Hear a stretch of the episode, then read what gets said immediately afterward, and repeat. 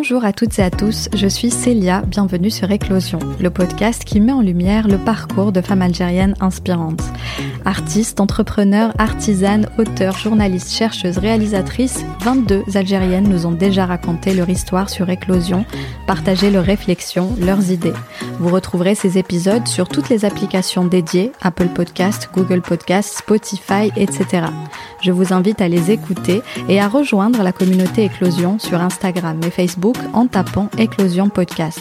Vous pouvez aussi nous aider à faire entendre ces voix en parlant du podcast autour de vous et en nous laissant un petit commentaire. Wardia et moi adorons vous lire. J'ai beaucoup hésité avant de choisir le titre de cet épisode, tant les sujets abordés avec Zahra Harket sont nombreux, riches et profonds. Son histoire est passionnante, elle a réussi à créer sa place, évoluer, se renouveler dans le monde de l'audiovisuel algérien, mais aussi à interroger ses pratiques. Son parcours de vie est tout aussi fascinant, elle a dû, comme beaucoup de femmes, traverser des moments douloureux qu'elle nous raconte avec une grande sincérité à la fin de l'épisode. Zahra est une femme déterminée, engagée, d'une grande bienveillance. Nous sommes très fiers qu'elle ait souhaité partager ici, avec vous, son expérience, venant ajouter un nouveau témoignage à ce tableau qui raconte comment les Algériennes se construisent. Cet épisode est un peu long, mais je vous invite vraiment à rester jusqu'au bout pour faire le plein de belles énergies. Zahra Harket, tu es animatrice télé, productrice audiovisuelle. On te connaît sur le petit écran depuis quelques années déjà. Tu es très appréciée du public algérien en tant que comédienne, mais tu es aussi une femme engagée au sein du PNUD, notamment le programme des Nations Unies pour le développement. On va parler de toutes ces différentes casquettes, mais avant, Comment vas-tu? Quel est ton état d'esprit euh, face à cette période difficile qu'on est en train de traverser? Bonjour Éclosion, je suis ravie déjà d'être euh, une de vos invitées. J'ai suivi euh, vos podcasts pendant ces derniers mois. C'était une petite découverte pour moi. D'ailleurs, c'est moi qui vous ai découvert. Hein? Ah oui, c'est vrai, c'est vrai. C'est toi qui nous as suivis, ouais. Exactement, parce que voilà, je commençais à vraiment à m'intéresser ces derniers temps sur un peu ce qui se passait euh, d'alternatives en fait euh, en Algérie et autres, mais qui concernait euh, plus l'Algérie et puis la condition de la femme en Algérie. Donc je suis tombée sur sur, vous et j'étais vraiment ravie de, de, de, faire ces belles découvertes d'écrivains, de de, de, de, de, de, tout, de tout ce que vous avez pu proposer. Donc déjà je salue cette, cette initiative. Euh, dans quel état je vais bien franchement, là, ça va. Je vous cache pas que euh, période Covid était une période très très très compliquée. Je pense que pour beaucoup de personnes, et moi aussi j'en ai souffert c'est vraiment arrivé à une période, on va dire charnière de ma vie, parce que après un peu tout le parcours que j'ai eu ces dernières années, euh, j'avais envie de me lancer dans une nouvelle aventure. Sérieusement, c'était le cinéma. Mmh. Euh, donc j'ai eu des rôles dans de, dans de, de, beaux projets long métrages, euh, des coproductions algéro euh, à l'international, mais des, des thématiques algériennes. Donc j'étais ravie de ce tournant. Donc j'avais un peu bloqué tout ce qui se passait euh, en fiction et en télé pour m'intéresser à ça. Et, euh, et, le Covid est arrivé, ça m'a complètement chamboulé tout mon programme, ma vie. Donc je me suis retrouvée toujours au lendemain, euh, bloquée déjà en Europe, parce que j'ai ma famille qui est là et, euh, et, je pensais que ça allait durer un court temps et finalement ne plus pouvoir rentrer en, pouvoir rentrer en Algérie c'était compliqué. Et puis un peu ce vide professionnel ce vide euh, familial euh, le vide total quoi dans ma vie. Donc c'était un été très particulier. D'ailleurs je me suis un peu retirée, retirée de toutes mes activités même sur les réseaux sociaux. Euh, j'avais plus envie en fait de, de, de, de euh, de communiquer. De communiquer pour au final ne rien dire parce que moi j'utilisais mes réseaux sociaux vraiment pour communiquer sur mon travail, sur mes actions. Et puis contrairement à d'autres qui en ont profité peut-être pour continuer à chacun sa direction, moi je me suis dit bon c'est l'occasion ou jamais de faire une pause et de, de faire peut-être un bilan de tout ce qui s'est passé ces dernières années qui était vraiment une course effrénée pour moi. Euh, J'ai passé ces dernières années vraiment à courir, euh, à être dans des prods, à tourner beaucoup et, euh, et ça m'a permis un peu de me poser. C'était difficile de plus avoir de visibilité professionnelle euh, et puis de se dire what's next? Mm-hmm.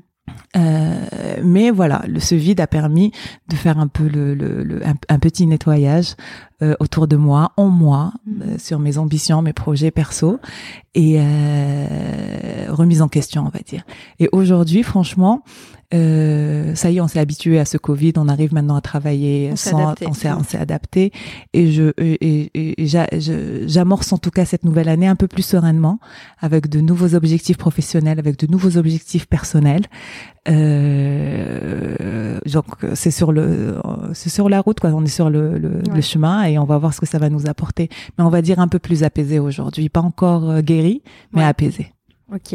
Tu disais ces dernières années, euh, c'était un rythme effréné, on va en parler, mais on va revenir encore plus en arrière.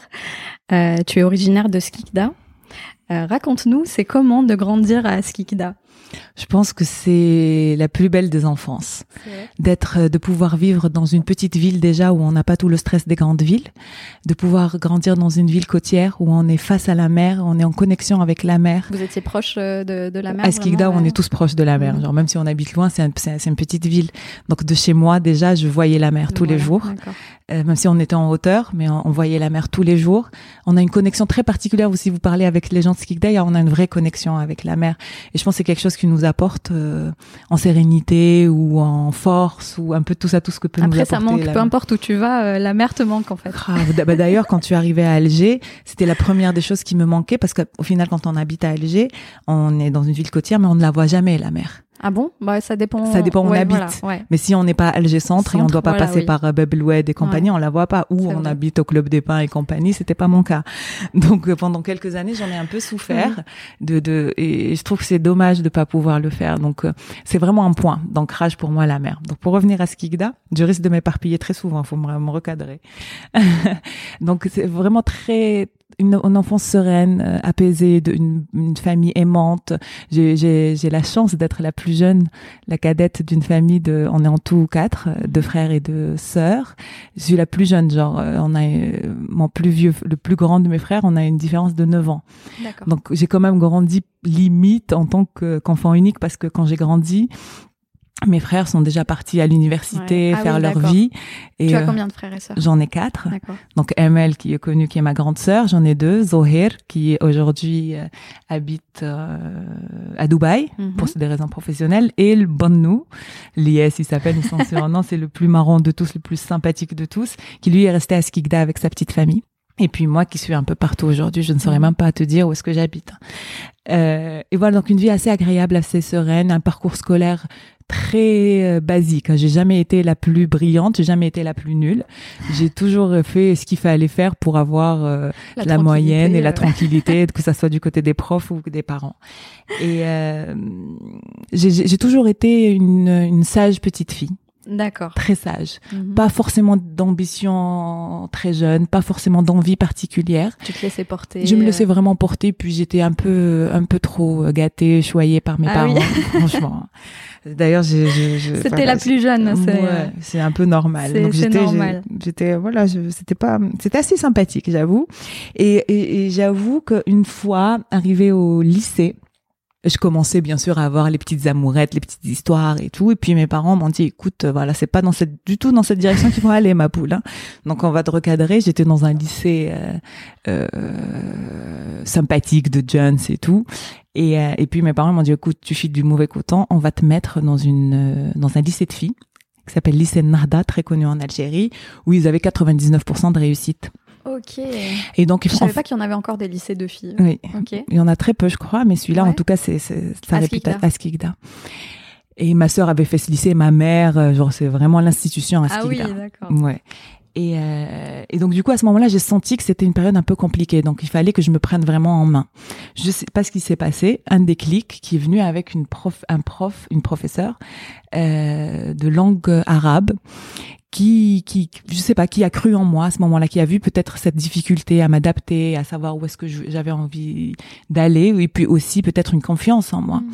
qui m'a vraiment tout de suite encadré, qui m'a, qui, qui, a su me soutenir, qui a su me, su me guider, et, et j'ai eu un déclic à ce moment-là, et je me suis rendu compte que ouais, c'est sympa de rigoler, d'être machin, mais là tu commences à vraiment à grandir, à, à devoir te, te, te choisir un chemin.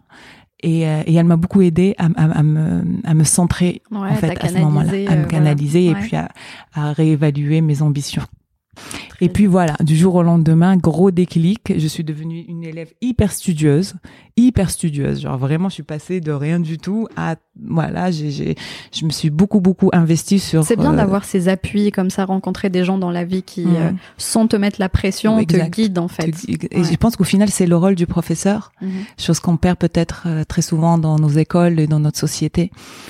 Et, euh, et puis voilà, gros déclic, je vais à cette à ce lycée de filles extrêmement strict. Et puis j'ai bien compris que voilà que ça servait à rien de rigoler. J'étais là que j'avais deux ans à, à, finir pour avoir mon bac. il fallait que je cravache pour étudier, pour euh, pour atteindre mes objectifs. Et, et voilà, donc j'ai eu mon bac avec une assez bonne mention, pas non plus truc, mais j'ai eu un 12,46 je crois, en lettres et langues, parce que c'était vraiment les, les, les, les, choses que, que je maîtrisais et que, qui m'intéressaient. Et puis à ce moment-là, c'est posé la question, tous mes frères et sœurs ont parti faire, sont partis faire leurs études euh, d'abord à Alger, puis à l'étranger. D'accord. C'était une évidence pour mes parents. Euh, et puis moi, la toute dernière, c'était un peu plus compliqué. Ah bah oui. la dernière, on veut pas la laisser partir. On s'est rendu compte que tout le monde est parti. Exact. et, et j'ai eu mon bac à 16 ans vu que j'avais commencé à 5 ah ans. Donc et j'étais très petite, très jeune, très deux gamine. Ans d'avance là quand même. Hein. Normalement c'est c'est 18 ans le bac. 18 ans ouais. ouais. parce que je suis née en fin d'année de de trucs donc voilà. Donc j'ai eu en tout cas mon bac, j'avais encore 16 ans et euh, et puis j'avais bien sûr envie de faire comme mes frères, j'avais envie de partir en France et faire cela et puis finalement mes parents m'ont dit écoute, tu es encore trop petite, trop jeune. Euh, ok pour faire des études, bien sûr, mais ce sera pas à la France tout de suite. Tu vas aller à Alger. On déménage avec toi à Alger. Ils avaient pris leur retraite à ce moment-là. Et euh, viens, on part pour une nouvelle aventure euh, familiale là-bas. Euh, j'ai répondu à bah oui, un peu plus. un peu plus, mais c'est parfait. T'as enchaîné les questions, mais euh, tu m'avais prévenu. Je t'avais prévenu. je, je, ça s'enchaîne. Alors, tu m'as parlé de ta sœur, donc on sait qu'elle est également artiste, Amel Wahbi. Est-ce que vos parents vous ont encouragé euh, dans cette dans cette voie artistique? En fait, Ou c'était vous-même finalement qui, qui oui, choisi? euh, Mes parents sont pas du tout artistes, vraiment. Genre, mon père est ingénieur, ma mère est, est genre dans l'administration, donc mais il y a toujours eu du côté de mon père. Mon père est une personne très joyeuse. Il jouait de beaucoup d'instruments. Donc la musique faisait partie un peu, euh, voilà, c'était c'était c'était très présente dans notre famille. Euh, mais ils nous ont jamais forcément encouragés dans ce sens. Elle avait ce don particulier de de de de, de chant mhm. et de de cette voix exceptionnelle qu'elle avait toute jeune. Mais en tout cas, il était hors de question pour mes parents qu'elle puisse suivre cette voie-là. Euh, ils lui ont dit les études, les études, les études. Après, une fois que tu finis, tu fais ce que tu veux. Et, euh, et donc c'est c'est ce que ça ce qu'a fait ma sœur, c'est qu'elle a fini ses études. Elle était, elle a fait des études de, elle était à l'INAD. Elle est ingénieure en agronomie. Et, euh, et d'ailleurs, c'est une petite anecdote. Incroyable, ok. Je savais pas, ok. et le jour de sa soutenance, euh, donc elle soutient, elle a, elle a bien bossé son, son, son projet. Et euh, une fois terminée, elle se retourne vers l'assemblée, donc la famille, les professeurs, le, l'équipe le, générale de la fac, et leur dit voilà, maintenant j'ai fait ce que vous vouliez. Maintenant, je vais vous présenter ce que je veux. Et moi, ce que je veux, c'est chanter et elle a chanté devant, je sais pas. À sa soutenance. À sa soutenance. Donc en gros voilà. Et je, ah, et, je pense que moi étant très très jeune, même à cette époque-là, je, n'ai pas vraiment de souvenirs, mais c'est quelque chose qui m'a impacté dans ma mhm. vie de voir que ma sœur avait avait poursuivi un peu son parcours euh, euh scolaire et universitaire, mhm. mais au fond d'elle, elle avait ce petit rêve qui était d'être chanteuse et de pouvoir chanter. Et, et à partir de ce moment-là, elle est elle, est, elle, a, elle était en train de faire un master en France, mais elle a tout fait pour faire de la musique et de la chanson. Et elle est arrivée en partant après en Égypte, en rencontrant des bonnes personnes et faisant premier, deuxième, troisième album et le succès qu'on lui connaît. Donc, euh, ils nous ont jamais poussé, mais jamais interdit. Mais la priorité, c'était les études. Euh, d'accord.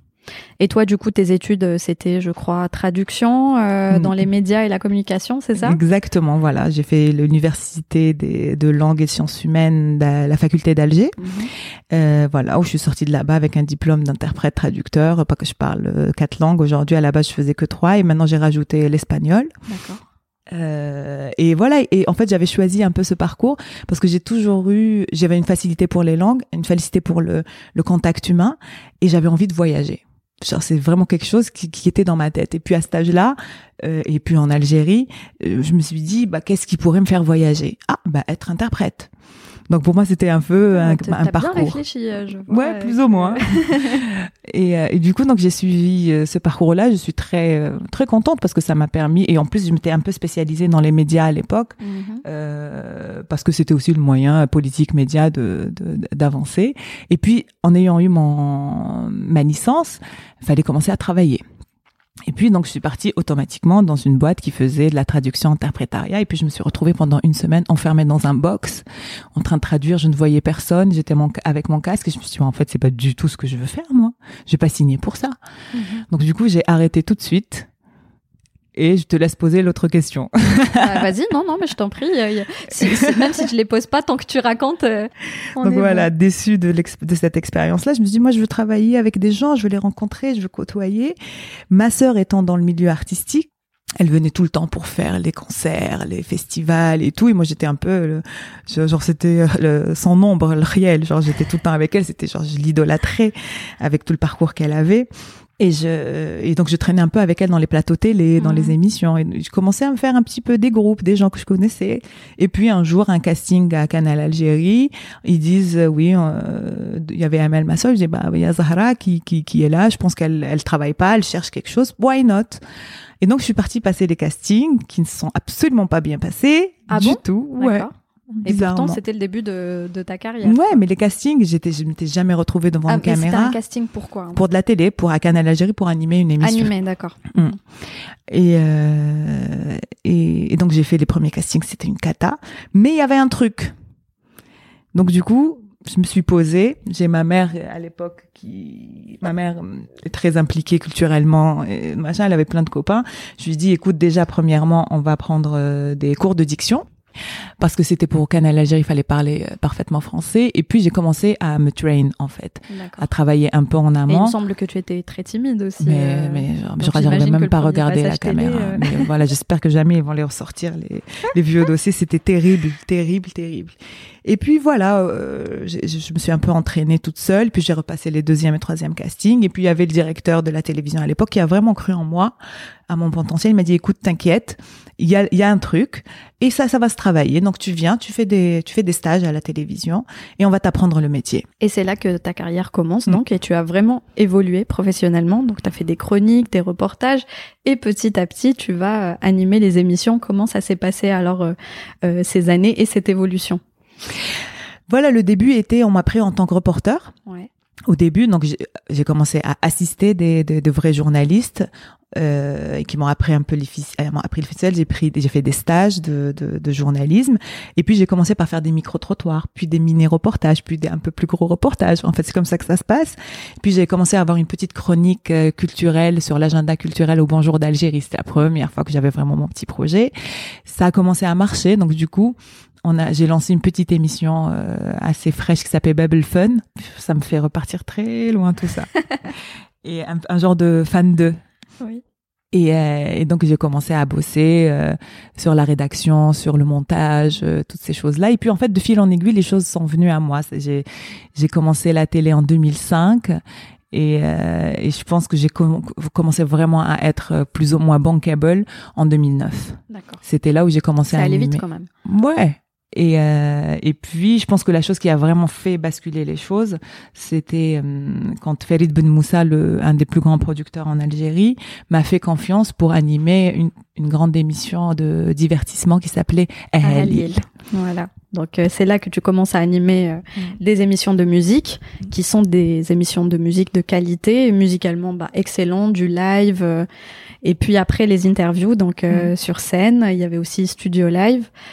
Et tu as reçu des monuments de la chanson euh, algérienne comme euh, Sherif Reddam ou Akli Hayaten. Exact. Euh, et on sentait que tu étais ému en fait de les avoir en face de toi. Mais même là, maintenant que tu m'en parles, je suis émue parce que ça, me- mais oui, quand on, quand on, quand on commence, on va dire, le métier quand j'étais très jeune et de, d'avoir cette responsabilité de faire face à un monument, comme tu dis, de la musique algérienne avec toute son histoire. En plus, ils avaient pas, et genre, Radem, je crois que quand je l'ai interviewé, il devait, il devait avoir 60, 2007. Ouais, il était plutôt jeune. Ouais, et quelques années après, il est décédé. j'étais, j'étais très émue, j'étais, j'étais très hum, stressée dans la préparation. Genre, moi, j'ai jamais été une meuf cool dans la prépa jusqu'à aujourd'hui d'ailleurs.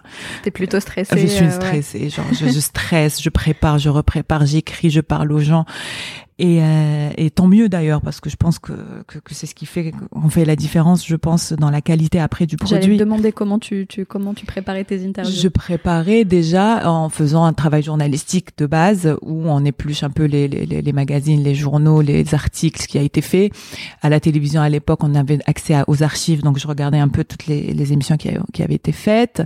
Euh, J'avais un contact avec l'artiste en lui-même, avec ses amis, sa famille pour essayer un gros boulot. Hein. Ah oui mais c'était un truc de fou. Et, euh, et, et, puis j'avais aussi un rédacteur en chef qui m'aidait à préparer l'émission à l'époque. Euh, et, voilà beaucoup de travail et puis et puis beaucoup de sérieux en fait et du respect. J'ai j'ai eu j'ai voilà, j'ai toujours respecté les personnes avec qui euh, je devais travailler, que ce soit des grands noms ou des jeunes artistes, mhm. parce que ils font quand même un métier euh, honorable. Le, ils pro, voilà, ils promouvoient l'art, le, le, la musique, la culture algérienne, et, et, et c'est de mon devoir mhm. d'être un bon interlocuteur pour eux et de pouvoir bien les présenter et leur, leur donner l'espace de, de mhm. s'exprimer. Et du coup, j'imagine que que tu as appris aussi tout ce qui était musique parce que poser des questions euh, dans ce mm. domaine-là, euh, faut faut s'y connaître. Il faut s'y connaître. D'ailleurs, au début, je me faisais un peu charrier par mes partenaires, euh, comme je faisais principalement des émissions musicales. Je, je, n'avais pas vraiment connaissance de, tout, de tous les termes, de tout, mm. tout, le background. Et donc, du coup, franchement, je travaillais. Je pas, j'appelais des questions quand je faisais l'émission de, surtout sur Studio Live. Euh, parce que je me suis un peu plus affirmée. Je, je, je, passais des heures et des heures de prépa avec le chef d'orchestre qui lui connaissait vraiment tout le répertoire algérien. À lui poser c'est quoi Roberton ou c'est quoi ça ou c'est quoi ça et c'est quoi le voilà l'histoire ou l'qsid hadam ninja ou euh, le texte que كتبوا واللحن شكون اللي دارو واش دار من قبل et tout et, euh, et, euh, et, et, petit à petit, je me suis fait moi-même ma petite bibliothèque euh, musicale bah et que ça m'a permis après d'être un peu plus fluent quand je parlais de musique avec les artistes et d'avoir mm. plus de, de, de, connaissances. Et comment tu as vécu la mise en lumière à tes débuts? Est-ce que tu te souviens de la première fois qu'on t'a reconnu dans la rue?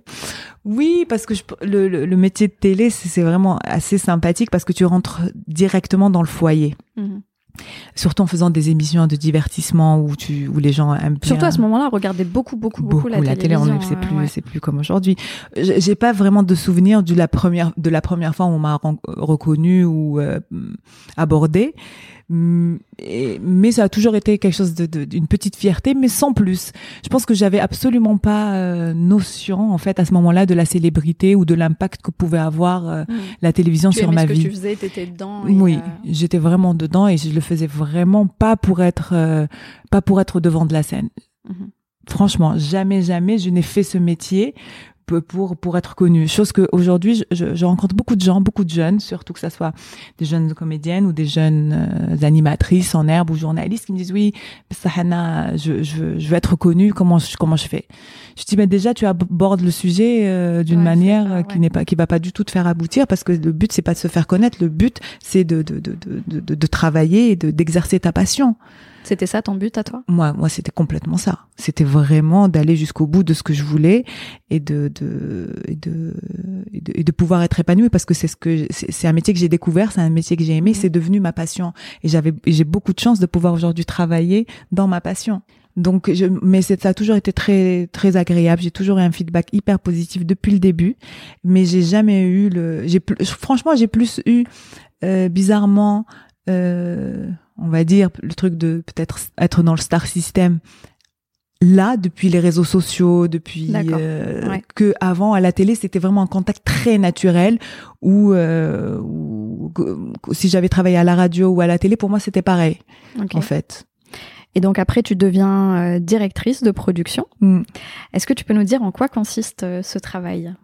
Alors, je vais te raconter déjà comment j'en suis arrivée là, parce que en fait, donc j'ai commencé à faire de la télé comme on a raconté toutes ces émissions là. Et puis à un moment, dans Ahelil, mm euh, on devait signer la deuxième saison, l'émission cartonnée cartonné, genre vraiment, genre c'est, on avait un audimat de fou, on a reçu des prix à l'international, c'était vraiment bien. Et puis le producteur voulait changer de concept au lieu que ça, que ça soit un, un, rendez-vous de divertissement, euh, enfin musical, ça allait être un peu un talk show, divertissement, un peu une halota. Euh. Et puis moi, je me suis Moins pas du de tout. place pour la musique, plus pour. euh, Ouais, plus voilà, plus pour le chit chat, plus ce Mm. truc. Et, et en fait, je me suis pas du tout retrouvée euh, dans le dans le concept. Donc, on est arrivé à un, à un dilemme. C'est que moi, je lui dis, écoute, moi, je veux bien rester dans ce- et, et avec être euh, co-animatrice du projet. Euh, chose qui m'aurait pas du tout dérangé si si c'était un nouveau concept ou si c'était euh, une évolution. Mais là garder le même la même idée la la la, la la, détériorer parce que pour moi c'était vraiment la détériorer et rajouter des ingrédients qui n'allaient rien lui apporter. Et euh, donc ça a créé une cassure entre mon producteur et moi. Et donc du coup je, suis partie de l'émission un peu. Et c'était vraiment une, une période qui m'a beaucoup perturbée parce que dans mon évolu- évolution j'étais encore jeune et j'avais encore envie de, de, de une, une émission elle se met en place de trois mois Mhm. après elle prend un- elle prend un peu Ouais, en elle- gros, tu la quittes au moment où ça cartonne, quoi. C'est ça. euh, ouais, au Et- moment où tous tes efforts payent, quoi. Exact. Mm. Et donc j'étais très triste pendant des mois et puis je me suis dit euh, OK, euh, on va on va on va faire différemment. Qu'est-ce que tu as envie de faire? Qu'est-ce qui qu'est-ce qui t'intéresse? Et euh, ayant beaucoup d'amis dans la dans la production, j'ai j'ai vu à cette période-là un peu charnière où j'étais un peu triste, je savais pas trop quoi faire. euh, mon ami de de toujours, euh, Jafar Gassem qui est plus beaucoup plus vieux que moi mais c'était l'ami de ma sœur et qui était en train de lancer le projet euh, Maw'id Ma'al Qadar qui est un feuilleton algérien qui a cartonné. Et puis je lui dis écoute, moi j'aime bien la prod, j'ai envie de faire autre chose, j'ai envie d'essayer de, de, de, de, de- voilà, de m'exercer différemment dans ce dans ces métiers de l'audiovisuel. Il me propose de travailler avec lui en tant que deuxième assistante sur ce projet. Donc je n'y connaissais absolument rien. Et puis là je suis rentrée dans le monde du cinéma si, on peut dire et j'ai adoré. J'ai vraiment adoré. Donc j'ai fait une petite expérience avec eux et, c'était à ce moment-là où j'ai rencontré mon mari, euh, qui était aussi parce qui n'a rien à voir dans l'artistique, mais qui euh, qui était très intéressé par la prod et tout. Et on s'est dit allez pourquoi pas en lançant une boîte de prod. Et, euh, et l'aventure a commencé comme ça. D'accord. Donc la boîte de prod née, c'était Belle la production, euh, et j'ai commencé à travailler en tant que directrice de production pour des spots pubs au début, et après pour des euh, voilà des sitcoms, et après des courts métrages. Après, c'est à travers cette boîte que j'ai produit mon émission deux ans après, qui Studio s'appelait non Ma'a Zahra avant Studio Ah, Live. D'accord, ok. Voilà.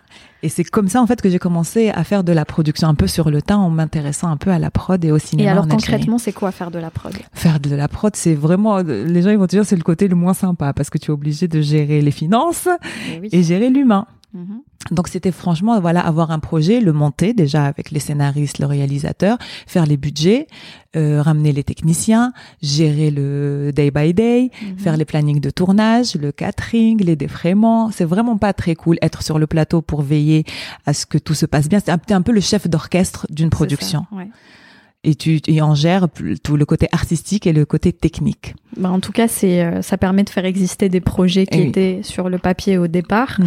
Tu es là à toutes les étapes. Comme tu disais, tu étais chef d'orchestre, donc il y a le rôle d'organisatrice, etc.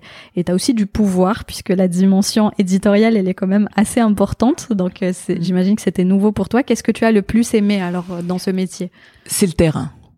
Franchement, c'est ce que j'ai, j'ai parce que franchement, le côté financier et tout, euh, c'est pas du tout mon dada, donc je le faisais, mais euh, c'était plus question, je- j'essayais de le faire respecter, c'était pas Mhm. moi qui faisais ça, mais c'était vraiment être dans le, sur le terrain, être dans le, dans le, de, l'étape vraiment de, de, de, de la création du bébé jusqu'à sa diffusion.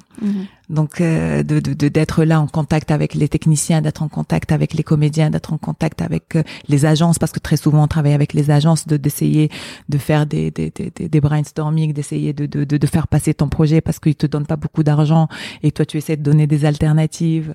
C'est tout ça. Franchement, ça c'est vraiment le terrain d'être sur place et de voir le projet naître. euh. Donc du coup, une fois que j'avais fait un peu euh, mon petit chemin en prod, euh, il y a eu cette nouvelle chaîne qui comme il y a, qui a qui venait de débarquer. C'était à l'époque où il y avait les toutes premières chaînes privées El Jazeera et je, je, les- je les connais ces gens-là. J'ai travaillé avec eux toujours. Et donc du coup on- voilà ils me contactent ils me disent voilà euh, on a on lance une nouvelle chaîne on a besoin de programmes qu'est-ce que qu'est-ce qu'on pourrait faire ouais. ensemble et tout? Je dis ok ben moi je produis.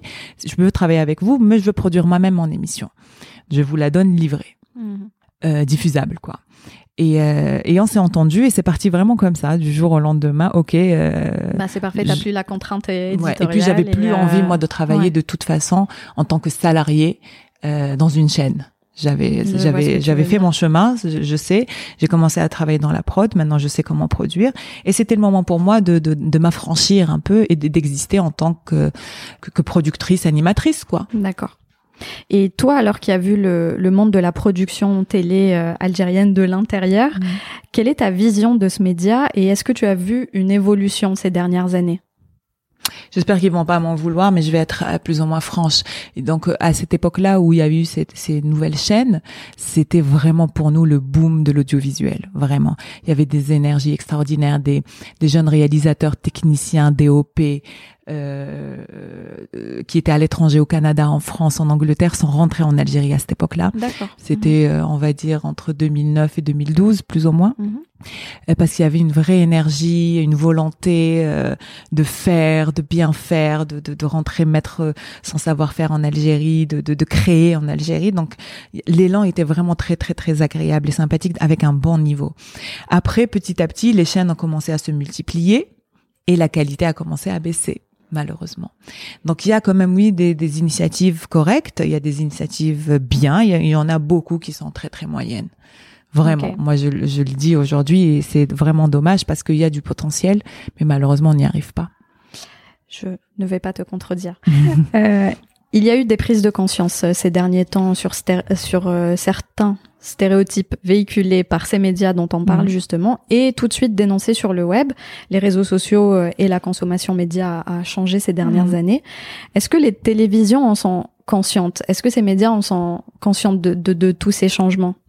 Je pense qu'il ouais, il y a une petite conscience qui s'est fait euh, qui Des s'est faite. producteurs euh, notamment. producteurs. puisque si les producteurs restent dans l'ancien monde entre guillemets, Mm. les productions vont pas changer. Oh, C'est ça. Je pense qu'il y a beaucoup beaucoup de producteurs qui sont encore à l'ancienne. Ça c'est sûr. Même genre aujourd'hui quand on vient pour proposer des projets et tout, ils arrivent pas à comprendre qu'on est dans un monde beaucoup plus rapide, beaucoup plus fluide, beaucoup plus où on n'est plus dans les lenteurs et dans les formats à l'ancienne. Mais malheureusement, c'est ces producteurs là qui ont un peu main prise sur les programmes Mm. télé ou dans la fiction en Algérie. Il y a des petites initiatives, des petits jeunes qui essayent de faire des choses et tout, Euh, mais malheureusement, ça, ça prospère pas encore assez.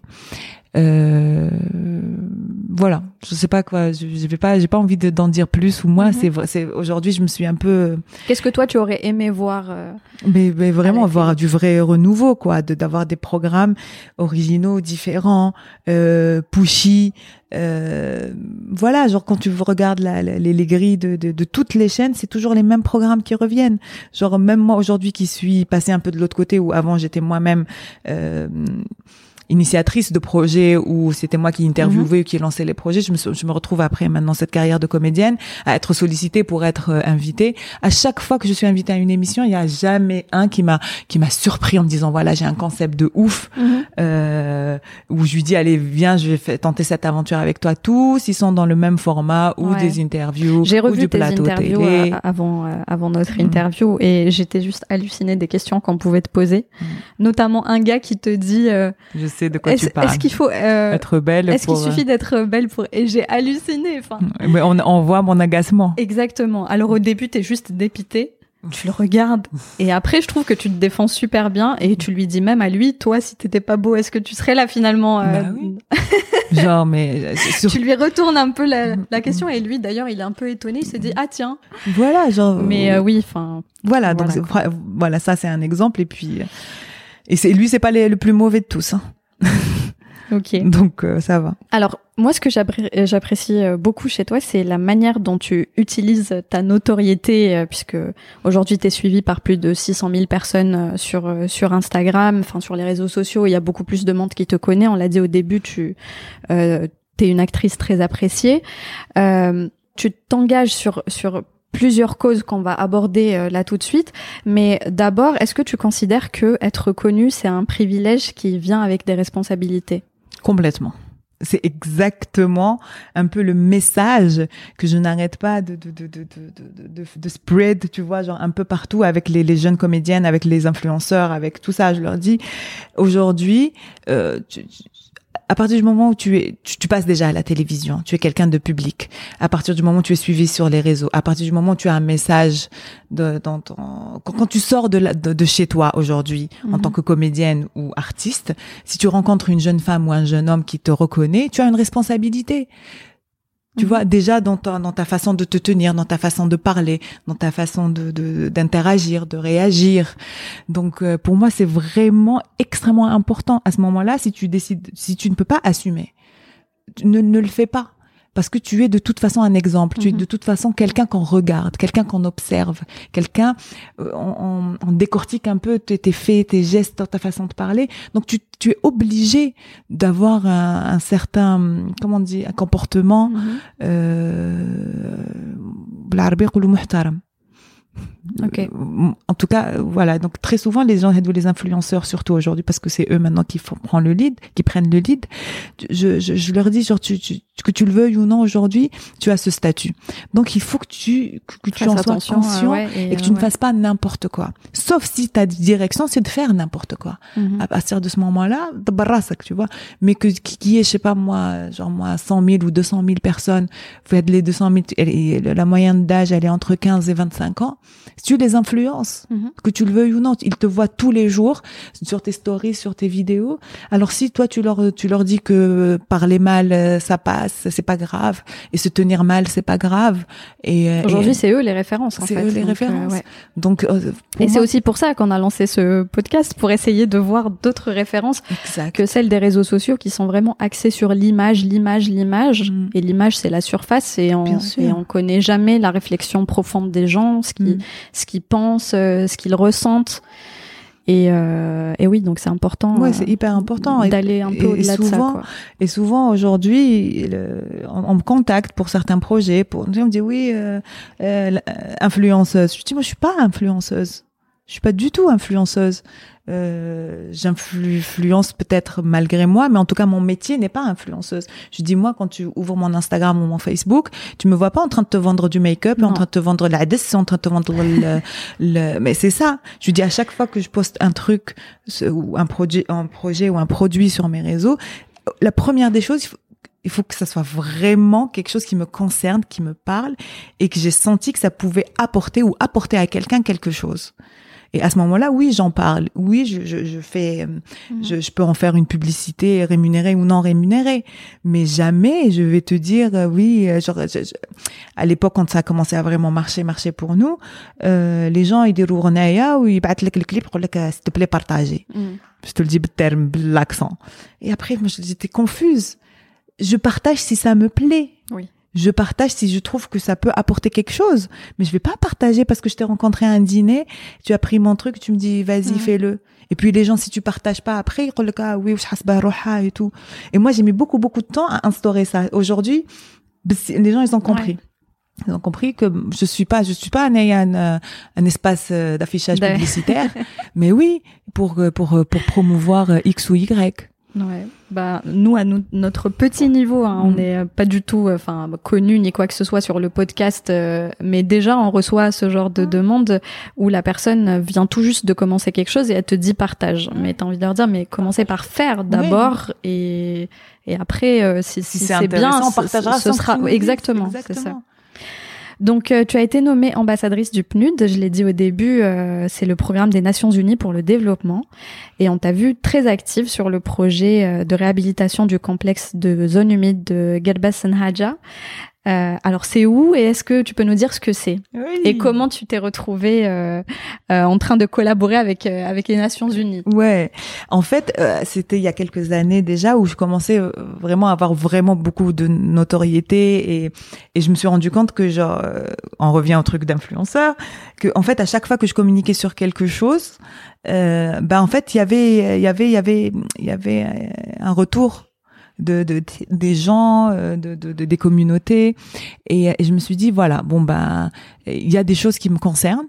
Moi, l'écologie, ça, en, général, en gros, c'était quelque chose qui me concernait.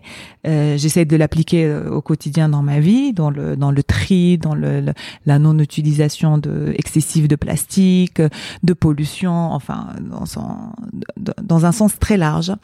Et, euh, et du coup, je me suis dit voilà, si j'ai envie de, de, de m'investir vraiment dans ce sens. Et puis, au cours d'un dîner comme ça, un ami de ma sœur, d'ailleurs, qui avait fait agronomie avec elle, qui travaille à l'ONU, me dit écoute, on est en train de chercher des profils pour promouvoir. Je lui dis mais c'est exactement ce que je veux faire, je le fais gratuitement. J'ai j'ai une plateforme de, de gens qui me suivent, je veux le faire, je ne je veux être active, je mhm. veux servir mon pays, je veux servir une cause et euh, et je veux le faire. Il m'a dit bah c'est génial, on cherche quelqu'un, je reviens vers toi. Donc moi à la base j'avais vraiment c'est quelque chose qui me perturbe beaucoup en Algérie, c'est le sac plastique. C'est le fait d'aller acheter, euh, je sais pas, une courgette, ils te donnent un sac plastique, tu passes mm. une tomate et après tu, tu rentres chez toi, tu as, tu as un sac poubelle rempli de sacs plastiques, tu n'as encore rien consommé. Et donc j'avais un peu poussé dans ce sens-là. Il m'a dit écoute, dans ce sens, ok, grave, mais pour l'instant j'ai pas de projet, mais j'ai un projet qui va t'intéresser encore plus. Et là il me parle du projet de, de la réhabilitation de la zone humide de Gerbes Haja. Et puis pourquoi ça me parle? Parce que Gerbes c'est dans la ville de Skikda, c'est dans la wilaya de Skikda. Donc j'ai grandi un peu avec euh, ce, ce, ce, cette zone humide qui a toujours fait partie de notre vie. On savait que c'était une zone protégée, on savait que c'était merveilleux, mais je ne connaissais pas du tout les détails de ce projet.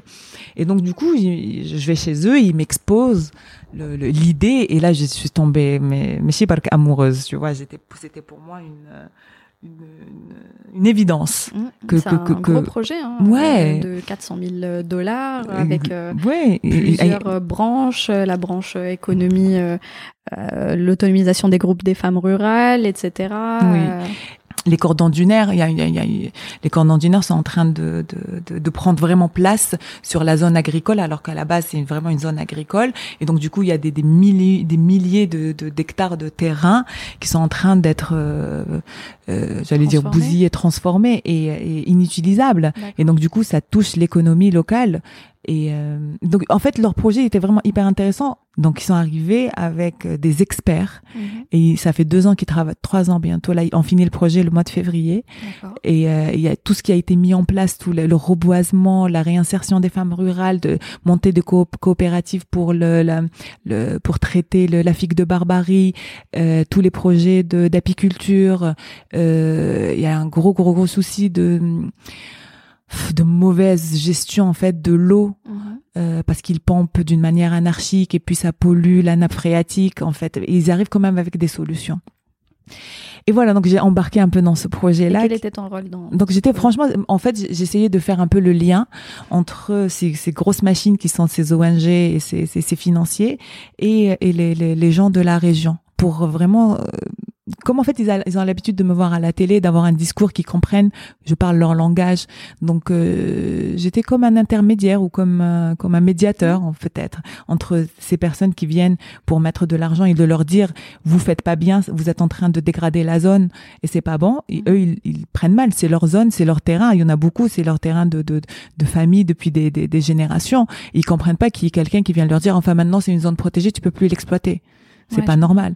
Donc moi, je suis arrivée avec un discours beaucoup plus humain, beaucoup plus naturel, en leur expliquant et plus positif, voilà les, bons voilà, côtés, les bons euh, côtés, et puis on vous propose des solutions. Il y avait un propose. circuit éco, écotouristique. Euh... C'est là, il y a le circuit qui a été euh, finalisé là. Euh, c'est tout ça là. On est en train de finir un documentaire qui qui, qui retrace un peu nos trois jours passés là-bas. Je l'ai cherché parce que tu en parlais et, je l'ai cherché, je l'ai pas en trouvé. Plein montage, c'est une cata, c'est une cata parce que parce que je devais le finir avec repartir là-bas pour faire d'autres prises de vie, d'autres euh, vues, d'autres interviews, euh, vraiment l'enrichir. Et puis il y a eu ce Covid qui m'a empêché de me déplacer. Mm. Et donc là, je suis obligée de le finir avec les moyens du bord, tu vois. Et je suis très triste parce que c'est vraiment pas le résultat que je que je voulais offrir, mais on va faire de notre mieux pour présenter quelque chose de bien. Je pense que tu es assez perfectionniste, mais je pense que ce sera bien de. Oui, ça sera bien, mais ce sera pas ce que je voulais. oui, je comprends. Donc euh, voilà. Et puis l'idée aussi, c'était, il fallait que je lui donne mon cachet parce que j'aurais pu juste partir à, à Skikda et faire une conférence et dire voilà ce que le, ce qui vous apporte, c'est génial, machin, faire les deux trois couvertures et merci. Moi, j'avais vraiment envie d'être, d'aller et prendre et d'être au contact de ces gens, d'être, de leur montrer qu'on est vraiment là et qu'on s'intéresse vraiment à eux. C'est, c'est pas genre un truc euh, d'officiel. Mm. Et donc, euh, donc je suis partie une ou deux fois toute seule euh, pour les rencontrer, pour voir un peu déjà comment ça se passait avec les gens de la région. J'ai fait des rencontres avec les associations locales, sportives, sociales, culturelles, pour voir euh, leur implication, parce que c'est eux qui activent là-bas, c'est pas nous d'Alger ou euh, d'autre part. Donc ça m'a permis de connaître et de, j'ai compris en fait leurs attentes. Ils ont envie qu'on se rapproche d'eux, qu'on s'intéresse à eux, qu'on leur parle. Et c'est pour ça que pour le projet, j'ai formé cette petite caravane tout ce qui Ça avait l'air bien sympathique. C'était très sympathique. Donc, en incluant des, des, des, influenceurs ou des artistes, mais aussi des gens qui, qui, qui des connaisseurs de l'écologie, des, des, des, combattants de l'écologie, des professeurs en, mais jeunes, hein, tout ça fait mhm. jeune, hein, mhm. des, professeurs dans l'université d'Alger, de Skikda, dans l'écologie.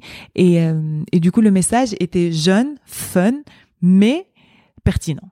Et ça a fait que les gens nous ont suivis. Mhm. Pendant les trois jours, on a eu un pic d'Odima, je sais pas si on dit ça pour les réseaux sociaux. Ouais, je me souviens, je l'avais suivi, euh, je crois via Ihsan d'ailleurs. Ihsan des Adventures, on a eu plein de, on a eu Mec Algeria Killing Again, on a eu euh, Hkaiti Kapti Hkaiti Nassim Harket et mhm. c'était un peu pour faire entrer l'éco-tourisme dans tout ça.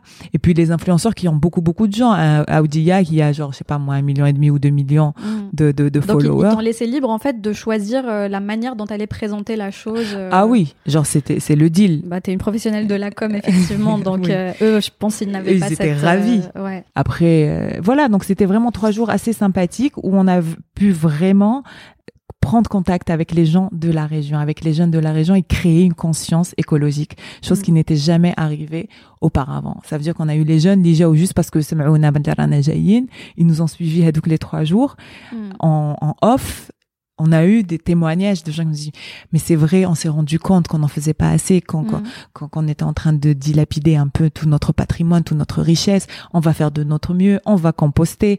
Et le fait d'avoir changé, peut-être, je pense qu'on a eu une centaine de participants. Et donc, si on a planté cette petite graine écologique dans, dans, dans, dans chacun, je pense qu'on a déjà gagné parce que chacun va la faire vivre de son côté. Et je mhm. pense que cette petite communauté est en train de grandir aujourd'hui.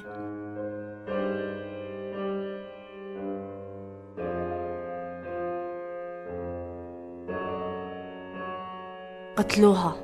حرقوها. لقيناها مرمية. بالعقل بنتي ما تجريش. هكذا يا بنتي لازم تكوني طفلة مرتبة ورزينة. حنينة حطي الفيلو تاع خوك ودخلي للدار. بو ما تصوتيش. عس أختك نقصي من صوتك. وشنو هالضحكة؟ هادي ماشي ضحكة بناتنا. ترتبي كيما كاع البنات. وحكمي سبعك. الراجل ما فيش العيب. المرأة حاشاك. وش كنت ديري في هذيك البلاصة؟ عمومك شافوك. وراهم يتحلفوا فيك. اليوم يذبحوك. سبور! هبلتي! بلاصتك في الكوزينة. مسكين خوك. اعطيله شوية دراهم يعاون روحو إيه ولا تضرب يدها على الطابلة وتدوموندي في حقها. ديك الجادور. وقيلة تحلو عينيك. وليتي تفهمي بزاف. هبطي عينيك.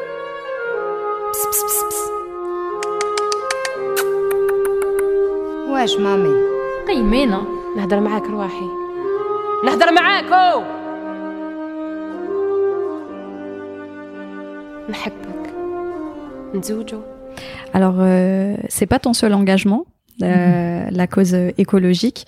Il y a aussi celle des femmes. Et euh, donc en 2020, Shaima, 19 ans, est retrouvée euh, morte, euh, violée, torturée, puis brûlée. Euh, elle était la 38e victime de féminicide en Algérie. Euh, dans l'année 2020, il y en a eu 54 d'après Féminicide Algérie. Mmh. Et il y a eu une initiative de Adila Bendimred euh, qui a regroupé euh, les artistes algériennes. C'était un clip hyper puissant, euh, une campagne à laquelle tu as participé à distance. On, on a dit pourquoi. quel message vous souhaitiez, euh, vous les actrices algériennes, faire passer à travers cette campagne? Je vais d'abord reprendre juste un petit peu sur ce que tu as dit. Euh, avant de, avant qu'il y ait ce projet-là, quand il y a eu déjà en fait dès le début du confinement, en mars-avril, les chiffres commençaient à tomber. Et moi, genre de chez moi, je commençais à voir les articles euh, féminicide, violence conjugale, euh, en fait tout ça. Et moi, j'ai commencé vraiment à être indignée de mon côté, à, me dire c'est pas possible, euh, ça va durer deux, mois, ça va durer six mois, ça va durer un an. Et je me suis mise, alhamdoulilah, on a aujourd'hui un peu d'espace et tout, mais je me suis rappelé à l'époque où moi j'étais à Skikda, où là j'étais à Alger, ou même quand je faisais de la télé, je rencontrais des, des jeunes femmes qui étaient un peu en souffrance de, de déjà de, de, de, ce manque de liberté, de ce manque de, de d'estime de la société et de la famille en, euh, en particulier.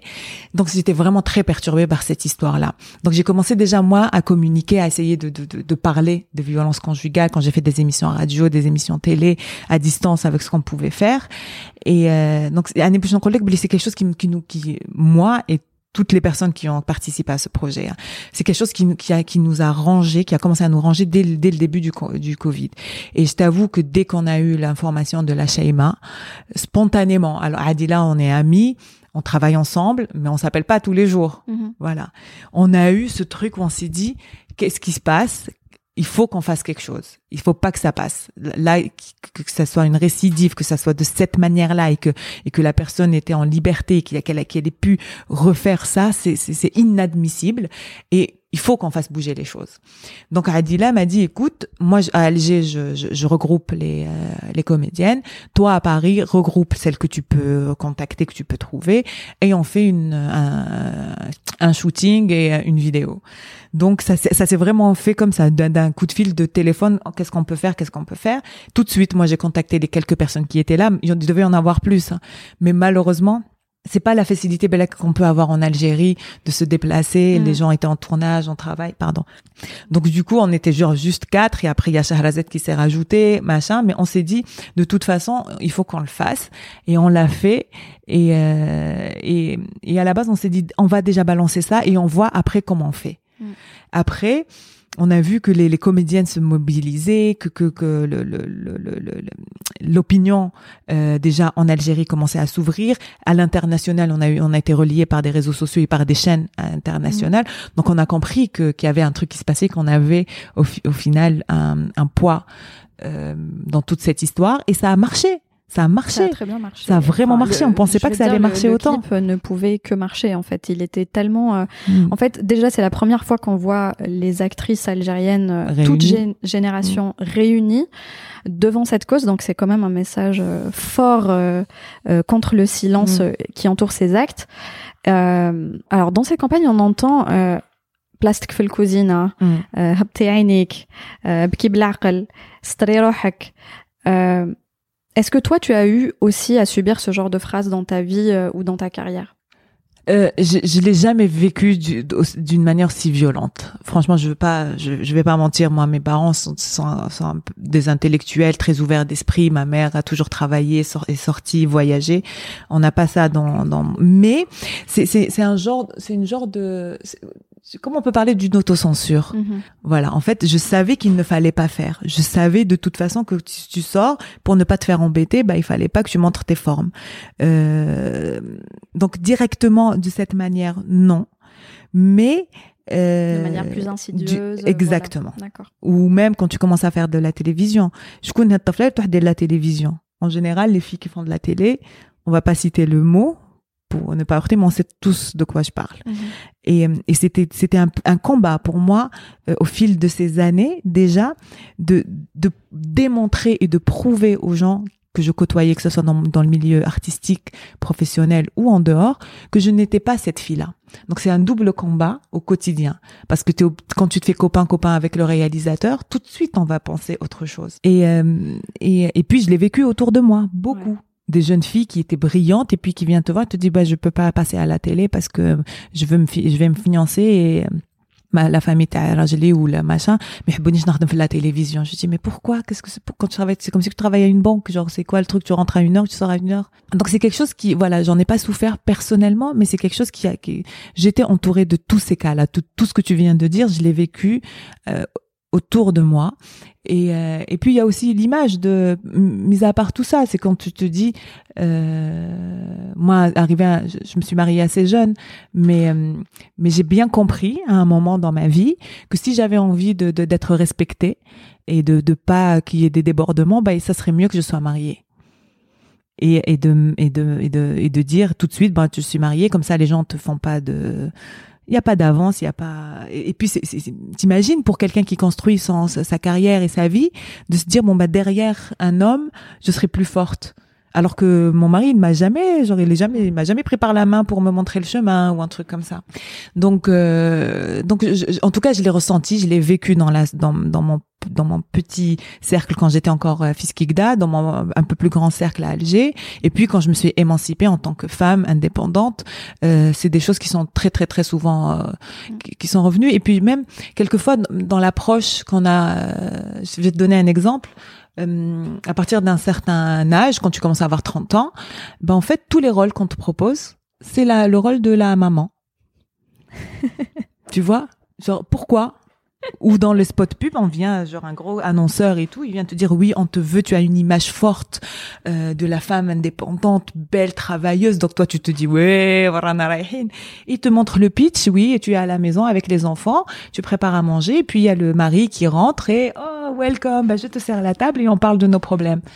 J'ai refusé je ne sais combien de projets juste pour ça. Justement, on revient à la question des stéréotypes dont on parlait tout à l'heure à la télévision. Et... Oui, donc mais aujourd'hui, je pense que c'est de plus en plus dénoncé justement sur le, sur le web. Ça commence, mais euh, ça commence. J'ai envie de parler d'un truc. Euh, ça commence, oui, mais quand on voit la persécution qu'a reçue Mounia Faroul par rapport à sa vidéo, mm. alors qu'elle reçoit mais alors, euh, je, précise juste, c'est une vidéo euh, mm. où elle dénonce euh, les violences, les violences. Oui, elle l'a fait suite au suite à l'incident ou au drame de Shaima, mm. où elle était révoltée comme nous tous on, l'a été.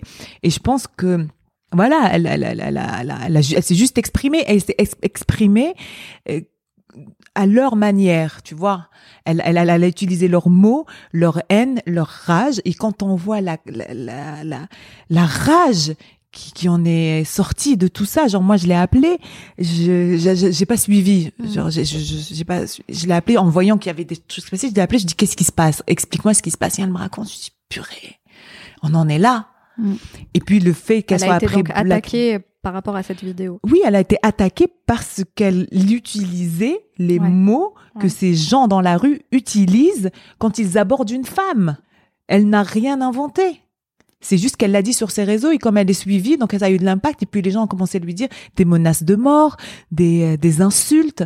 Mais où est-ce qu'on est? Où est-ce qu'on vit? Bah, C'est ça, c'est quand même fou que euh, le langage, euh, son langage, les ait plus indignés et choqués que, que ce qu'elle dénonce. Ce qu'elle dénonce, c'est exactement ça. Et comment et voilà. Et, et, elle a été vraiment genre pendant des mois maltraitée. Maltraitée en tant qu'individu en tant que femme en tant qu'artiste. Mm. Mais elle est forte, elle a bien réagi. Euh, oui, elle a bien réagi et, on l'a soutenue. plainte, elle a été très soutenue. Oui, mais mais au même moment, imagine la pression psychologique quand tu as, je sais pas combien de milliers de de, de gens qui t'insultent sur les réseaux et c'est pas que les hommes, c'est aussi les femmes. Donc euh, voilà, donc c'était perturbant et heureusement qu'aujourd'hui elle est encore là, elle existe et elle fait des choses et euh, et c'est pas et c'est pas et c'est pas fini. Donc pour revenir à l'initiative de de, de, de, de, Women Actress euh, mm-hmm enfin les femmes, euh, les comédiennes contre le féminicide. Donc ça a commencé comme ça. Et puis on a vu tout de suite qu'il y avait de l'ampleur, de plus en plus de comédiennes s'intéresser, se, sont rajoutées au projet. Et, euh, et, donc du coup on a fait plusieurs actions. Donc la première euh, photo c'était la photo générale, puis notre photo nous en France, et puis les autres euh, actrices qui n'étaient pas là se, se rajoutaient, et puis la, la bombe mm. de, de, de la vidéo qui a été relayée, transmise, retransmise, le fait d'avoir une Bahia et une petite de, une petite fille de 7 ans, je crois, c'était ça, de 7 à 70 ans. C'est l'union des femmes. Jamais ça ne s'est fait en Algérie, mm. pionnière dans ça, et ça nous, ça a créé vraiment un lien de soutien mm. et de solidarité entre nous, les comédiennes, et après ça s'est étendu à travers les artistes, et là notre but c'est de l'étendre on est on est en, en, communication avec des avocates, avec des médecins, avec des, des, des, écrivains différents pôles en fait de, de, de femmes qui ont envie de, de continuer en fait dans cette aventure. C'est une très très belle initiative en tout cas. On a parlé de Zahra, l'animatrice, l'artiste engagée, la productrice. Mais lorsqu'on montre une photo de toi à des jeunes de la nouvelle génération, ils répondent que tu es actrice. Alors comment s'est faite la transition? D'une manière très naturelle, c'est bien parce qu'en fait, quand je faisais que les émissions télé, mon public ou là mon audimat, je vais te dire euh, clairement de oui, on va dire de 30, 35 à 70 ans. Genre, je me faisais plus arrêter par cette tranche d'âge-là mmh. que des petits jeunes. Et, euh, et, parce que les jeunes ne regardent pas la télé, mhm. alors que la ménagère, alors que nous-mêmes, euh, un peu plus plus vieux, on regarde quand même, on avait quand même des références euh, télévisuelles euh, dans ce sens. Et et donc du coup très très naturellement, donc j'étais en train de, ça faisait quand même deux ans que je faisais studio live, qui marchait assez bien. Et puis moi, ça, moi j'ai eu mes enfants, enfin des histoires de vie, et qui ont fait que j'étais moins présente en Algérie. Donc du coup, ça me permettait de de venir tourner juste mes émissions de musique pendant trois semaines et après être un peu au repos pendant un mois. Et puis au bout d'un moment, tu sais, de faire toujours la même chose, d'aller, genre c'était un peu redondant et puis je m'ennuyais un peu dans tout ça. Et euh, ou le Mektoub, mhm. moi je pense, hein, voilà, j'arrive à Alger après six mois où j'avais pas mis les pieds parce que l'émission s'était arrêtée pendant l'été, je crois. Et, euh, et puis voilà, une, une, une, ancienne connaissance à moi de l'ENTV qui m'appelle, qui me dit, écoute, euh, on est sur un casting euh, prépa de feuilleton, Mousselsel. Euh, euh, on a vu hier le, il nous reste, il nous manque une comédienne. On a, on t'a vu hier dans le studio live et le réalisateur t'a vu, il a dit que c'était toi. je lui dis mais moi je pour joue le rôle pas. de Yasmine. Pour le rôle de Yasmine. Je lui dis mais moi je joue pas quand là en plus Mousselsel, genre euh, on est sérieux. Euh, bah voilà, tu vois parce qu'on a un peu les références sans citer mais un peu des références suis compliquées du Mousselsel et du coup je dis mais non mais laisse tomber machin et toi elle me dit s'il te plaît viens passe et, et tu verras. Je me dis écoute j'ai rien à faire en ce moment, de toute façon, je cherchais à me renouveler, je cherchais un nouveau challenge, un nouveau départ, quelque chose pour me faire vibrer, en fait. Let's go. Je pars. Et le coup de foudre avec le projet, parce que c'était une histoire, euh, ok, ça s'appelait le Hawa, mais quand tu, tu décortiques un petit peu l'histoire, tu te rends compte que c'est euh, trois filles qui sont dans une famille où il n'y a pas d'hommes. Exactement. Et on essaye de leur voler leur héritage parce qu'il n'y a pas d'hommes. J'ai jamais vu les choses comme ça, mais c'est vrai que ça s'appelle Hawa et c'est vraiment l'histoire de trois filles, euh, trois oui, sœurs. Donc c'est l'histoire, elle est à la base tournée sur les deux mecs et sur l'acteur principal. Mais quand j'ai commencé à lire, je me suis dit mais c'est vraiment euh, quelque chose de social et de culturel. Dans et, et puis c'est des choses qu'on voit jamais à la télé euh, algérienne. Ça parle de, de, des relations amoureuses des jeunes femmes, des, des, femmes qui sont assez libres dans leur mouvement, de, de, de drogue, de machin. Et on a on n'a pas l'habitude de voir ça. Enfin, moi, pareil, je, bah, je regardais pas du tout les feuilletons du Ramadan. Celui-là, je l'ai regardé mm. euh, et j'avais, euh, j'avais vraiment adoré. Quoi. Oui, on a adoré. Déjà, il y avait une image euh, jeune, moderne, et donc ça, c'était positif parce que l'équipe de production, le réalisateur et tout, c'était vraiment des gens qui qui, qui étaient dans l'innovation, mm. dans l'image, et puis dans le, dans le scénario lui-même. Moi, je, en lisant juste, je, me suis dit, ok, ces trois filles, il y a pas de frère, l'oncle veut prendre l'héritage, on la connaît de l'histoire, on l'a déjà vu autour de nous et tout, et on a envie de la dénoncer. Bam, je veux rentrer dedans. Après, quand j'ai lu que c'était des femmes émancipées, qui bougeaient, qui sortaient, qui voyageaient, qui avaient leur business, indépendantes, fortes, c'est, je me suis dit, c'est exactement ça. Mm. Dans le, le, le, la société et la famille algérienne a besoin de voir ça. Et, et donc ça, c'est le côté un peu artistique. artistique. Et puis pour moi, c'était un peu, ok, une évolution. J'ai joué dans des courts-métrages, dans des films, dans des petites choses, mais ça a toujours été on the side. Ça n'a mm. jamais été, j'étais jamais été ça n'a jamais été une vraie direction que j'avais envie de suivre. Pourquoi? Parce que j'avais fait de la prod et j'ai vu les, le nombre d'heures mm. quand tu es comédienne où tu passes à attendre. Voilà, où tu dépends de l'éclairagiste, du DOP, de, de l'assistant et de la maquilleuse et tout, c'est ton tour et que tu peux t'exprimer. Mm. Donc moi, c'était vraiment un truc dont je, suis dans le speed et tout, ça m'intéressait pas. Et puis à ce moment-là, je me suis dit, allez, why not, une nouvelle expérience et tout. Et puis je suis rentrée dans cette aventure. Et c'était génial. Franchement, aujourd'hui, je ne regrette pas. Ça m'a permis déjà, une, moi, dans mes, dans mes, dans mes perspectives euh, personnelles, dans l'évolution un peu de, mon- de mon caractère, de mes envies, de mes ambitions, ça ça ça ça ça ça m'a ouvert une, une une brèche que je ne connaissais pas dans mon pro, dans ma personnalité. Donc très Ça t'a intéressant. pas fait peur? Jamais j'avais, mais tu te rends pas compte. non mais genre euh, c'était l'horreur, l'horreur. Parce parce que c'est bah, c'est un métier, même si t'as l'habitude des caméras. Là, qui n'a rien à voir parce que moi j'avais l'habitude d'être moi-même devant une caméra donc ça j'ai aucun problème à le faire mais interpréter un rôle et, et être quelqu'un d'autre et, euh, et puis et puis ne pas regarder la caméra ça c'est déjà le premier truc. Moi moi j'ai un- dès qu'il y a une caméra je, sais- je sais comment m'adresser à une caméra. Et là il faut l'oublier la caméra. C'est très compliqué. Et puis d'être à la hauteur du jeu d'être à la hauteur de, de, de, de- des attentes du réalisateur de la production. Euh, mais c'était une superbe expérience, superbe. Franchement, le Khawa 1 pour moi c'était une découverte euh, générale, globale du métier de comédienne, d'être euh, et puis le sous succès qu'on a eu, franchement unexpected. On n'était vraiment pas, je ne pensais pas du tout que ça allait cartonner comme ça. J'en étais vraiment très très fière. Et voilà, et le fait que les jeunes aujourd'hui me connaissent euh, sous ce- ce- cette casquette-là, c'est sympa. Et puis on avance et on évolue dans la vie. Je suis plus la Zahra qui a commencé en 2005 en voulant faire un peu de télé pour genre juste rencontrer du monde et, et exister. Euh, Aujourd'hui, quand je me retourne derrière, je, je regarde et je me dis, genre il y a quand même un petit parcours, une carrière qui à chaque fois s'est fait à travers des rencontres, à travers des nouveaux challenges, à travers de nouvelles envies. Et justement, c'est ma question, c'est comment tu fais à chaque fois pour euh, sortir de ta zone de confort? Parce que tu l'as fait plusieurs fois, ça fait peur. Ça fait trop peur, ça fait très peur et Et comment tu fais alors pour te dire, allez, j'y vais quand même? Qu'est-ce qui Je te me mets- motive à chaque fois? Bah euh, quand je sens que le projet peut me plaire et que je peux le faire, j'accepte. Comme ça, tu reviens pas en Comme ça, je reviens pas en arrière. et après, je me pose les questions.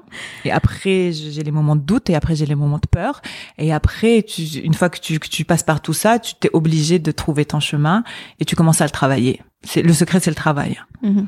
C'est tu- tu- voilà, quand j'ai commencé à jouer, c'était travailler, apprendre mon texte, voir comment je faire, les mimiques, les machins, et tu commences à être de plus en plus sûr de toi. Et tu n'es jamais sûr. Moi, j'ai jamais fait quelque chose dans ma vie En étant. en étant sûr à 100%. J'ai toujours le, le, le, petit pourcentage de me dire, je risque de me casser la gueule, ça, je risque de pas plaire, je, mais j'aurais essayé, j'aurais pas de, pas de regrets, en tout cas. Donc, euh, c'est une vraie success story. euh, Ouais, pas espérant, encore success espérant story, pour toi. hein. Franchement, si, oh, quand même, hein, t'as un CV euh, bien. euh, Il y a de quoi Ouais. être fier quand même, Mazar. Ouais, merci, mais merci, c'est gentil, c'est pas, mais c'est pas, je le, moi je le vois pas du tout comme ça, parce que comme c'était pas, je le vois, j'ai par exemple ma sœur ou j'ai mes amis comme Nawel Madani ou comme d'autres personnes qui ont eu genre une, une idée derrière la tête depuis leur plus jeune âge. Elle savait qu'elle voulait être artiste, elle savait qu'elle voulait faire de la performance, elle savait qu'elle voulait réussir. Et quand tu les vois, genre c'est une différence belle entre nous deux. Tu les vois dans leur daily life, tout leur, leur quotidien, elles ont un but précis, elles se battent tous les jours pour ça. Je vois ce Tu vois, et, et donc je, tu comprends que quand tu vois leur parcours, c'est une évidence. Moi, ça a toujours été, je vais te dire, au feeling. J'ai eu une opportunité, je l'ai saisie parce que la, vie, c'est des, c'est des, opportunités, c'est des rencontres et c'est de, de, la chance. Donc moi, j'ai eu vraiment ça, c'est que j'ai eu la chance d'arriver de, de, à la télé, j'ai eu la chance d'avoir proposé la première émission, j'ai eu la chance de travailler dans la prod, j'ai eu la... Voilà, c'est mmh. des petites choses qui se sont accumulées au fil des années. Et, et c'est pas encore success story, je suis encore jeune, Khalil a encore quelques années, on dirait rétro, rétrospective. Mais elle... Bon, bah, on fera une autre interview à ce moment-là, alors. En tout cas, euh, en tout cas, on a parlé des bons moments. J'imagine qu'il y en a eu euh, des difficiles euh, dans ta Mhm. carrière. Comment tu les gères? Et dans ta vie perso, comment tu les gères? J'ai appris quelque chose dans la vie, l'humilité. Alors, euh, franchement, je crois que si on m'avait posé la question te concernant, quelle est ta qualité principale, je crois que c'est ce que j'aurais répondu. Hmm. C'est l'humilité, je pense. Après, il y a plein d'autres choses qui t'aident dans ta vie, et mais hmm, j'ai eu une vie, j'ai eu une vie, euh, alhamdoulilah, assez sympathique, assez agréable. J'ai pas eu Mhm. de difficultés. J'ai eu des moments euh, charnières où il fallait prendre des décisions, où il fallait avancer. Je les ai pris. Été soutenue par ma famille. Ma sœur est un d'un grand, grand, grand soutien, d'une présence euh, très importante dans toutes les décisions importantes de ma vie. J'en ai eu quelques-unes à prendre perso- personnellement et professionnellement. Euh, ça, ça a toujours été là. Et euh, je veux vous parler parce que je pense que c'est important pour les gens qui écoutent ça. J'en parle jamais. Jamais. jamais. Euh, donc parcours sympathique, agréable, que des belles choses dans la vie. Et en 2012, j'ai mon, mon un, petit garçon qui s'appelle Aidan. Et euh, tout va bien. Il a eu des petits soucis de santé à sa naissance. Ça m'a déjà un peu perturbé, genre dans mon truc où tu te dis, t'es pas préparé quand tu deviens maman à avoir des difficultés euh, aussi graves euh, à gérer les premiers mois. Bref, ça s'est géré, mais ça m'a déjà donné un, donné un coup. J'ai compris que la vie n'était pas facile, n'était pas simple. Et puis quelques années après, je le perds, ce petit garçon. Et euh, et puis, tu sais, quand je l'ai perdu, je l'ai accepté parce que Moumenine et, en, et la vie fait partie, nous donne ce, ce, ce genre de leçons euh, et toutes ces souffrances qui, qui sont arrivées. Euh, mais j'ai appris à, à à accepter les choses qui n'étaient pas de notre ressort. Et j'ai appris à être euh, euh, humaine, tu vois, à être triste, à ne pas pouvoir me lever, à ne pas pouvoir avancer. Et, euh, et petit à petit, voilà, il y a cette, humilité-là qui est arrivée dans ma vie. J'en étais pas consciente parce que j'étais jeune, mais petit à petit qui s'est construit. Et donc aujourd'hui, j'ai ça, j'ai cette empathie, j'ai cette, c'est des choses qui voilà, qui, qui font partie aujourd'hui de ma vie. Tu sais, gérer une perte d'un enfant, c'est c'est un truc qu'on n'est pas censé gérer. Mais euh, tu es dans une position où il y a la vie, où il y a la mort. Quelle direction tu choisis? Moi, je l'ai tout de suite choisi. C'était la vie. Je me suis dit, je vais. La facilité, c'est de mourir. C'est facile. Euh, j'ai envie de vivre. Pourquoi? Déjà pour honorer la mémoire de mon fils parce qu'il a été là pendant des années et euh, il m'a aidé, il m'a il m'a apporté parce que genre euh, dans notre culture donc Meja euh, sur cette terre, c'était peut-être pour m'apporter des choses, il m'en a beaucoup apporté. Donc déjà pour honorer sa mémoire et puis de me dire que euh, j'avais en même temps, j'étais enceinte de mon deuxième enfant. Rabbi, tu vois Ça aussi c'est c'est quelque chose de la vie, tu vois. J'ai perdu mais j'ai eu tout de suite après. Donc, je me suis dit, voilà, pour cette chance que j'ai, moi, là, tout de suite, de pouvoir être maman, de pouvoir euh, un peu penser cette plaie, un peu d'avancer, de donner de l'amour et tout, j'ai choisi cette direction qui était la vie au lieu de, quand je dis la vie et la mort dans le sens large. Hein. Euh, et, et, voilà, c'est avec beaucoup, beaucoup de, de, de, de souffrance, de, de, de difficultés, mais avec une, une, lumière au bout du chemin qui a fait que qu'aujourd'hui j'avance sereinement. Je suis très heureuse d'avoir un petit garçon aujourd'hui qui est trop beau, trop mignon, que j'adore, qui me donne beaucoup. Et, euh, et, et, au final, c'est des expériences, des étapes de la vie qui t'aident à te construire en tant que femme, à te construire en tant que maman. Et peut-être aujourd'hui me donne aide la dimension que je que, que j'ai aujourd'hui d'être une femme peut-être un peu plus euh, euh, toujours aussi ambitieuse toujours aussi travailleuse toujours aussi euh aussi dans être dans l'avenir mais aussi d'être dans la compassion tu es très très empathique et ça se sent voilà d'être dans la compassion d'être dans l'écoute d'être dans le de, dans le partage, dans le. Je, ne, ne sois pas ému parce que si je me sentais pas capable d'en parler, je j'en parlerais pas. Mais je pense que c'est aussi ce genre de message qu'on a envie de de, de transmettre Et je te remercie aux beaucoup gens de, qui écoutent. partager ça je pense parce que quand on quand on, moi je suis très très inspirée par des grandes femmes. Je sais pas si tu as remarqué sur ma table. J'ai vu, oui. J'ai que des livres de femmes et tout. Je suis et encore une fois, je suis pas une féministe enragée, hein. vraiment pas. Mais tous tous mes livres, regarde mon, mon, prochain livre. il y a un livre de Frida là sur la table, je le vois d'ici. Ouais, genre voilà, l'homme euh, l'homme préhistorique est aussi, une femme. tu vois, c'est ce genre de lecture qui m'intéresse. Et eh bien justement, quelles sont les personnalités algériennes ou d'ailleurs qui, qui t'inspirent? Moi, je suis très très très inspirée, genre aujourd'hui, en ce moment, depuis quelques années, de Michelle Obama. Pour moi, genre, c'est she's the rock. genre, en plus de son attitude, en plus de sa sympathie, de sa, parce que voilà, c'est une meuf qui maîtrise le, la com, qui maîtrise, euh, voilà. Euh, Quand tu lis son livre, je sais pas si tu l'as lu. Non, je l'ai pas lu. Bah, je t'encourage à le lire. Hein. Euh, très facile à lire avec des anecdotes, des histoires de vie et tout. Et tu la vois, la meuf.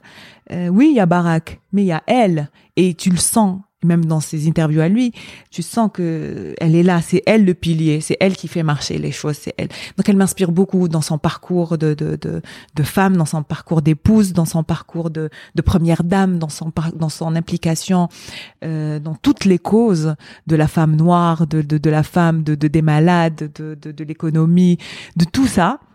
Moi, pour moi, si voilà, si je dois en citer une, c'est euh, ça, ce serait bien celle-là. J'allais te dire quel est le livre qui t'a marqué, mais je crois que tu viens de répondre du coup. Il y a plein de livres qui me marquent. En tout cas, celui-là, ça a été vraiment une.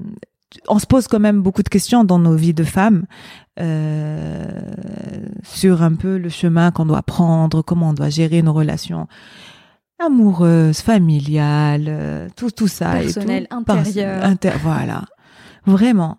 Euh, et il y a plein de livres qui, qui, qui, qui m'en... Il y a un livre euh, très très simple, très facile. Peut-être les gens ils vont me dire c'est facile, mais peut-être que quelquefois quand c'est facile c'est mieux. Qui s'appelle L'âme du monde.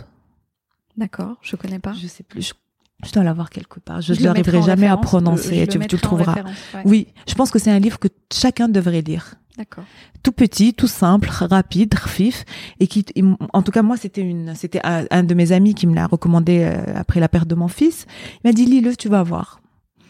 Et c'était à, partir de ce moment-là où je commençais un petit peu à voir la lumière. Euh, et c'est un peu une direction. À chaque fois que j'ai un petit coup de blues, un petit coup de mou, je le, je le lis. Ça fait vraiment partie de mes indispensables qui sont toujours autour de moi. Eh ben, écoute, je le mettrai en référence. Euh, ouais, et du petit livre que j'offre comme ça aux gens autour de moi. Euh, après voilà, il y a plein. Je... Malheureusement, je suis pas non plus. J'ai pas.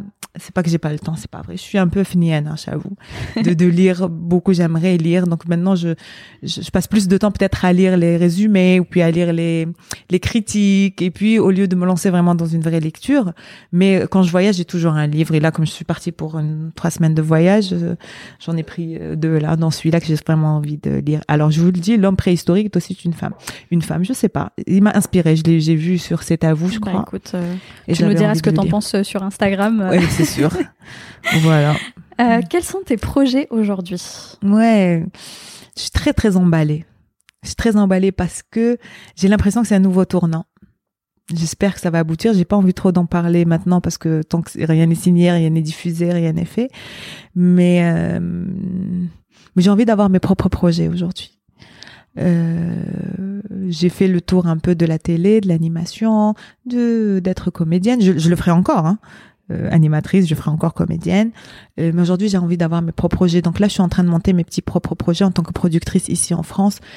Pour commencer pour l'Algérie, pour des petits programmes courts, c'est pas du tout la même énergie, c'est pas du tout le même boulot, mais c'est mon nouveau challenge d'aujourd'hui. C'est commencer à produire euh, mes choses euh, pour l'Algérie ou pour le monde en général. Euh, c'est une toute, c'est la première pierre qui est en train de se poser là. Euh, c'est pas, c'est, je sais pas comment ça va finir. Mm-hmm. Si ça va finir par un film, si ça va finir par des documentaires, si ça va finir par des émissions. En tout cas, tout ça, je gravite un peu autour de tout ça dans l'audiovisuel, en commençant aujourd'hui à peut-être proposer ma vision chose que je ne faisais pas vraiment bien ou je, faisais mais d'une manière plus timide parce que j'étais je, je, en train de m'inscrire dans quelque chose. Aujourd'hui, je, je, suis un peu plus sûre de mes choix, de mes de mes convictions, de mes ambitions, de, de, de, de des choses que j'ai envie de faire. J'ai un projet de film, j'ai un projet documentaire, j'ai un projet d'émission. C'est plein de petits projets que je suis en train de construire. Aujourd'hui, on a bien compris qu'avec le Covid, ben ça sert à rien de courir. Ça. ça va nous rattraper. Donc maintenant, je prends mon temps je, je, je, commence à aller dans, dans cette direction-là, euh, avec plein de petites choses qui vont un peu venir pimenter ma vie euh, artistique. Et la musique, j'ai, j'ai, ça fait quelque temps que j'y pense. J'ai, toujours été très très très timide, euh, bizarrement. Hein. Ouais. Euh, pour prendre le micro et, et, chanter. Quand on a une sœur qui chante merveilleusement bien, tu sais, c'est compliqué. Hein. Je grandis aussi avec beaucoup de, de complexes. Oui. Euh, c'est pas tout rose, tout gay. Hein. Et, euh, et du coup, euh, j'ai toujours aimé chanter et tout, mais dans ma salle de bain et tout. Et puis depuis depuis depuis quelques temps, ça me ça me parle un peu plus. Et puis je pousse un peu la chantonnette un peu plus. Et puis ma sœur m'écoute, mes amis artistes m'écoutent, ils me disent ah, il y a du potentiel, il y a une voix, il y a une direction. Et je pense que et je pense que je vais aussi faire ça. Encore une nouvelle casquette. Ouais, je suis en train d'apprendre la guitare. Ah, d'accord. Ben, c'est un peu compliqué. Je suis sûre qu'il y aura une prochaine interview alors. et, euh, et, voilà, je suis assez inspirée, peut-être pas dans la personnalité, en, comme ça si tu la prends hiya hiya parce qu'on a à dire euh, sur elle, mais tu, une femme comme Carla Bruni, mm-hmm. qui a été mannequin, donc qui a connu un peu tous les les, back, les, les backstage un peu de ce milieu qui est hyper dangereux, mais qui ne s'est pas perdu dedans euh, et après qui a fait de la télé, qui a fait du cinéma, mhm. qui a été euh, compagne d'un des plus grands écrivains. Donc imagine tout, de baigner pendant des années dans ce bouillon de culture, ce que ça peut t'apporter. Elle a écrit et, euh, et elle est chanteuse aujourd'hui, elle est compositrice, elle écrit des paroles, mm. elle va dans des directions et elle a quoi 55 ans je crois aujourd'hui et elle a encore envie de faire des choses. Donc euh, moi c'est aussi des, des, personnalités qui m'inspirent. Je vais pas forcément suivre leur parcours pour faire exactement ce qu'elles ont fait, mais genre des femmes comme ça qui se sont pas arrêtées à être une jolie gueule ou et être la femme d'eux. Mm mais qui ont eu des petites, des petites ambitions, des petites, des petits penchants pour certains, un certain art, une certaine culture ou une certaine direction. Moi, j'ai envie, aujourd'hui, en tout cas, je m'assume plus en tant que femme. Euh, je fais que les choses qui me correspondent.